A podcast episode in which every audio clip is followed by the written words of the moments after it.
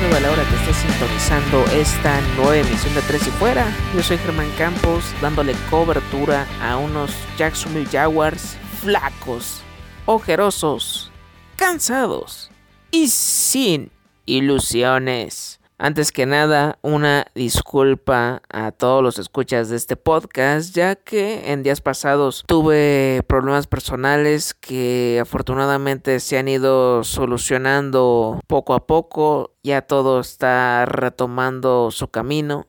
Sígueme en Twitter, arroba GKM90, GSAVE90. De igual forma, la cuenta de arroba 3 y fuera Jaguars para que me des tu opinión sobre la marca, el récord de una victoria y 10 derrotas de la franquicia de Florida. Que si soy sincero, yo lo dije en el off-season que sí, sí estaba complicado que, que pudieran hacer algo al respecto en, en 2020 y que serían uno de los candidatos principales para eh, llevarse el pick número uno de, del draft del próximo año.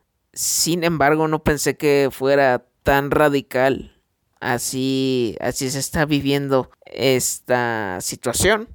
Que si no fuera por los New York Jets, saludos a Rodrigo Chino Solórzano de arroba 3 y fuera Jets, que él también sabe lo que estoy pasando, de, de ver a tu equipo con este panorama desolador, viendo lo que resta del calendario de cada uno, pues sí, sí está bastante cuesta arriba. Pero hablando de las semanas anteriores, siento que había oportunidades para ganar por lo menos uno o dos partidos. Por hacer el del destino no se pudo lograr. Ustedes juzguen contra quién se podía dar una sorpresa.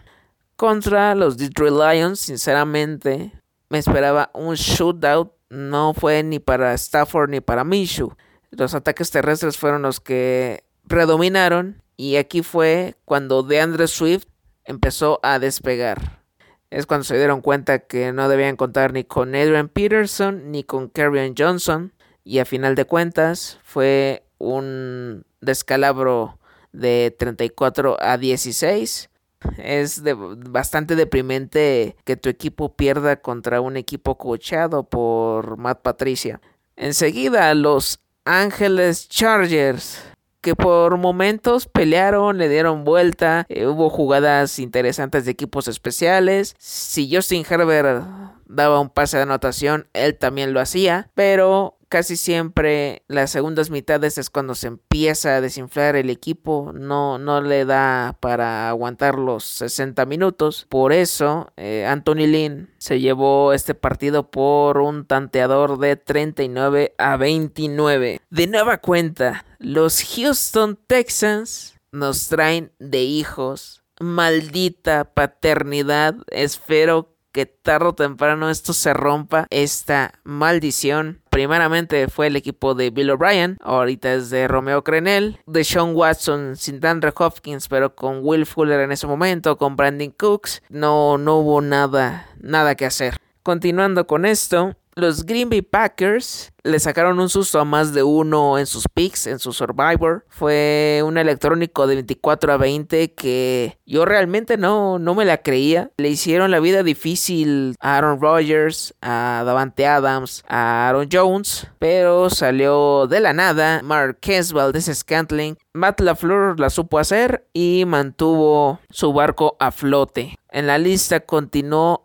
Pittsburgh Steelers, creo que lo más relevante o bueno para, para Jacksonville es que iban ganando 3 a 0. Ya el resto es historia. 27 a 3 el marcador final. Big Ben, Deontay Johnson, Chase Claypool, Juju Smith-Schuster, con TJ Watt, con Bot Free, es de, lo mejor que, que, hay ahorita en la NFL y si no pasa una tragedia, yo sí los considero para la final de la conferencia americana. Y en esta semana, traspié o derrota frente a los Cleveland Browns de Baker Mayfield que hizo la menor cantidad de errores posible, que revivió a Jarvis Landry. What the hell? ¿Qué está pasando? tienes a ese dúo imparable de Nick Chubb y Karim Hunt. Se vio apretado el tanteador 27 a 25 porque Stefanski no tuvo ciertas decisiones para ya sentenciar el duelo de una vez por todas. Dejaron con vida a los Jaguars y estuvieron a nada porque no consiguieron la conversión de dos puntos, no se fueron a tiempo extra. Y es así como llegamos a esta, esta marca de 1-10. Ya se utilizaron los tres corebacks que hay en la plantilla. Primeramente, Garner Minshew, el, artífice de la primera y única victoria en lo que va de la campaña frente a los Indianapolis Colts en la semana 1 y es cuando yo decía que el bigote más famoso de la liga no quería a Trevor Lawrence que no iba a tanquear y le estaba dando una cachetada con guante blanco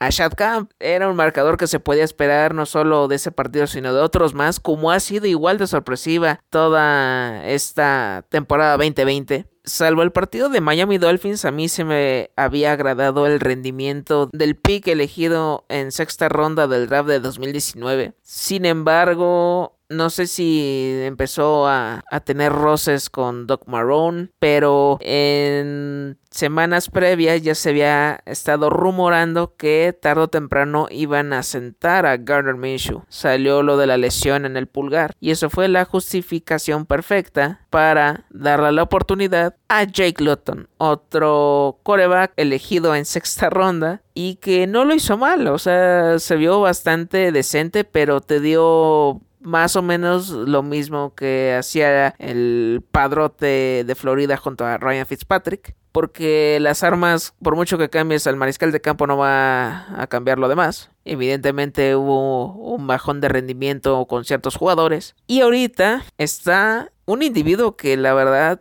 me desespera. Que él fue banqueado de Mitch Trubisky cuando pertenecía todavía a los Chicago Bears. Me refiero a Mike Lennon. Y es cuando te preguntas hacia qué rumbo quiere tener Shad Khan a, esta franquicia. Porque tomando en cuenta eh, números desde 2012, que si mal no recuerdo es la peor temporada en la historia contemplando el partido de Packers, Steelers y Browns, ya acumulan más de 100 derrotas. Lo que sucedió en 2017, que fue la temporada de, de ser líderes divisionales, de llegar hasta la final de la conferencia americana y quedarte a las puertas del Super Bowl ya sea por que fue por decisiones de cocheo o nada más porque teníamos a Blake Bottles en los controles. Eh, estaba una de las mejores defensivas, conocida como Saxonville, con todos esos elementos que ya he mencionado en anteriores ocasiones. Ahí vino el declive desde ese momento con la fuga de talento y uno de los más importantes y que fue uno de tus picks principales que fue Leonard Fournette que en estos momentos está defendiendo los colores de los Tampa Bay Buccaneers que a estas alturas yo ya me esperaba que fuera el running back principal. Sin embargo Ronald Jones hasta el momento con todas las decisiones locas que tiene Bruce Arians sigue siendo el número uno. Y Leonard Fournette es el corredor designado para terceras oportunidades o para pases. No todo ha sido malo, lo he de confesar. Tras la salida de, de este señor, llegó James Robinson, egresado de Illinois State, que no fue drafteado, que lo pescaron de la agencia libre. Es el tercer mejor running back en lo que va de 2020. 194 acarreos, 890 yardas, 6 touchdowns, con un promedio de 4.6 yardas por acarreo. Me quito el sombrero ante lo que ha hecho James Robinson es de lo mejor que ha tenido Jacksonville. Si bien antes de que arrancara la temporada en el off-season se preveía que iba a ser un comité extraño. De hecho, hasta armé una nota hablando de, del backfield que puede ser muy complicado cómo se iban a distribuir pero por ciertas circunstancias, por la lesión de Divine Osigbo en los entrenamientos, por el ingreso de Raquel Armstead al protocolo de COVID y que Chris Thompson no es un, un running back todoterreno, sino que es el que está especializado en las terceras oportunidades y situaciones de pase, como lo puede ser G. Day McKissick ahorita con el Washington Football Team. James Robinson se convirtió rápidamente en el caballo de batalla. Y afortunadamente no le han quitado trabajo, ha seguido constante, es el waiver del fantasy football, para mí creo que es el número uno. Y el tema del cuerpo de receptores, DJ Shark fue el wide receiver más destacado de la campaña anterior y en 2020 ha tenido altibajos, no ha estado sano del, en todos los partidos, ha perdido algunos. Eh, hay actuaciones donde tiene más de 100 yardas y dos touchdowns. Hay otras que de plano no superan ni las 50 yardas. Y de igual manera los demás jugadores que han sido revelación o han tenido importancia pero también no han sido constantes. Entre ellos está el novato Davis Chenault, que en un principio fue una de las armas de, de Garner Minshew y que poco a poco se fue cayendo a raíz de la lesión y ahorita no ha podido eh, levantar ese nivel que, que le vimos en las primeras semanas. Killan Cole que en 2019 estuvo borradísimo. En su lugar estaba Didi Westbrook y ahorita cambiaron los roles. Ahorita Didi Westbrook se dedica a regresar patadas y Killan Cole es la segunda o la tercera opción por aire. Chris Conley creo que es uno de los pocos jugadores que tienen más tiempo en la institución. Sin embargo, también es un jugador que te puede dar dos recepciones por partido o hasta después ser líder en target. También no, no hay algo claro con él. Tyler Eifer, las lesiones también no lo han dejado y también creo que nada más tiene uno o dos touchdowns en, en lo que va de, de, la temporada. Colin Johnson también ha sido de los que ha ahorita tenido relevancia por lo mismo de las lesiones de los antes mencionados. Y en cuanto a la defensiva, ha sido complicado. Son de las defensivas que más yardas permiten a los running backs, de las defensivas que más yardas permiten a los quarterbacks. Tienen sus destellos, o sea, no, no, no son todo malos, pero no, no hay constancia. CJ Henderson, Caleb Chason, Joe Schobert, Miles Jack, Josh Allen, Sidney Jones, eh, Andrew Wingard han tenido jugadas importantes con intercepciones, forzando fumbles, pero no hay eh, una presión al coreback y eso es lo que también ha hecho que, que los running backs o los corredores contrarios hagan pedazos a, a, esta parte del equipo. Y ahorita con lo que resta del calendario, salvo que suceda un milagro en los duelos divisionales, yo no veo que Jacksonville Jaguars tenga otra victoria. Este fin de semana precisamente se enfrentan a los Minnesota Vikings que con récord de 5-6 todavía tienen posibilidades de colarse a la postemporada a playoffs. Eh, no me preocupa Kirk Cousins porque he de decir que también tiene armas interesantes como Adam Thielen, Justin Jefferson, pero el que más me preocupa es Dalvin Cook.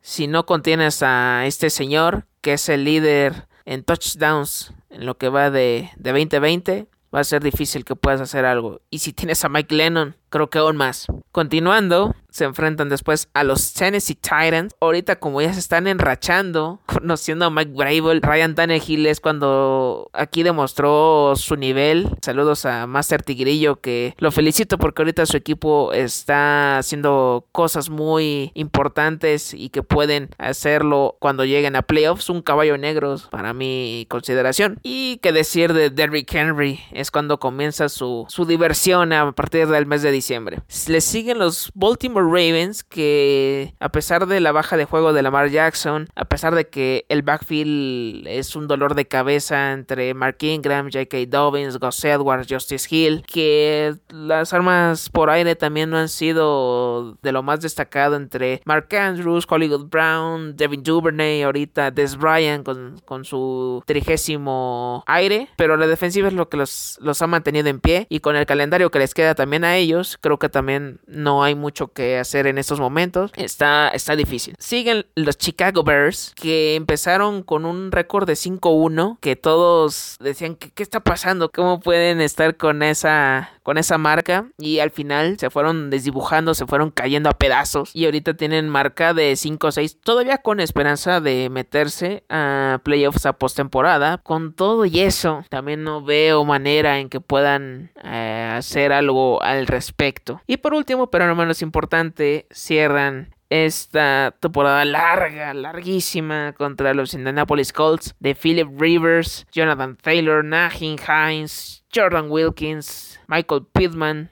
T.Y. Hilton, Trey Burton y una de, las mejores defensivas de la NFL. Tendría que pasar también algo extraordinario para que pudieran barrer la serie. Los veo ya con marca realista de 1-15, que estaría estableciendo como la peor en la historia del equipo. Si soy optimista, podría haber un récord de 2-14. Y viendo el calendario de los New York Jets, ellos se enfrentan a las Vegas Raiders, después a los Seattle Seahawks, le siguen los Ángeles Rams, Cleveland Browns y los New England Patriots. Creo que el último duelo, sabiendo que los muchachos de Bill Belichick o ya están calificados como comodín o de plano ya no tienen esperanzas para hacer nada, pueden colocar al equipo B, a Brian Hoyer, a Jared Stidham. Creo que ahí pudiera darse su victoria. Se estará viendo quién, quién se lleva el pick número uno para el draft de 2021, que es una verdadera pesadilla. Ya no sé si reír o llorar. Ese es lo que hay. Tienen que sentar muchas cosas. Ya se fue Dave Cowell de, como gerente general. Se, tendrá que, ver si sigue Doc Marrone. Que esta relación con Shad Khan me recuerda mucho a la de Jerry Jones con Jason Garrett. Que por ser muy amigos le costó trabajo sacarlo del puesto. No sé qué es lo que, pretendan. Sígueme en Twitter, arroba GKB90, GSAVE90. De igual manera, la cuenta de arroba 3 y Jaguars. Para que des tu opinión, que des tu pronóstico del duelo contra los Minnesota Vikings. Esto fue todo por hoy. Muchas gracias por sintonizar este episodio. No se olviden de seguir las cuentas de Tres y Fuera en Facebook, Twitter, Instagram, YouTube y por supuesto el portal para que te enteres de todo lo relacionado a, la NFL. No olvides eh, escuchar, sintonizar este podcast por Spotify, TuneIn y otras plataformas de streaming. Nos estaremos escuchando para la próxima. Yo soy Germán Campos y aquí hay que continuar.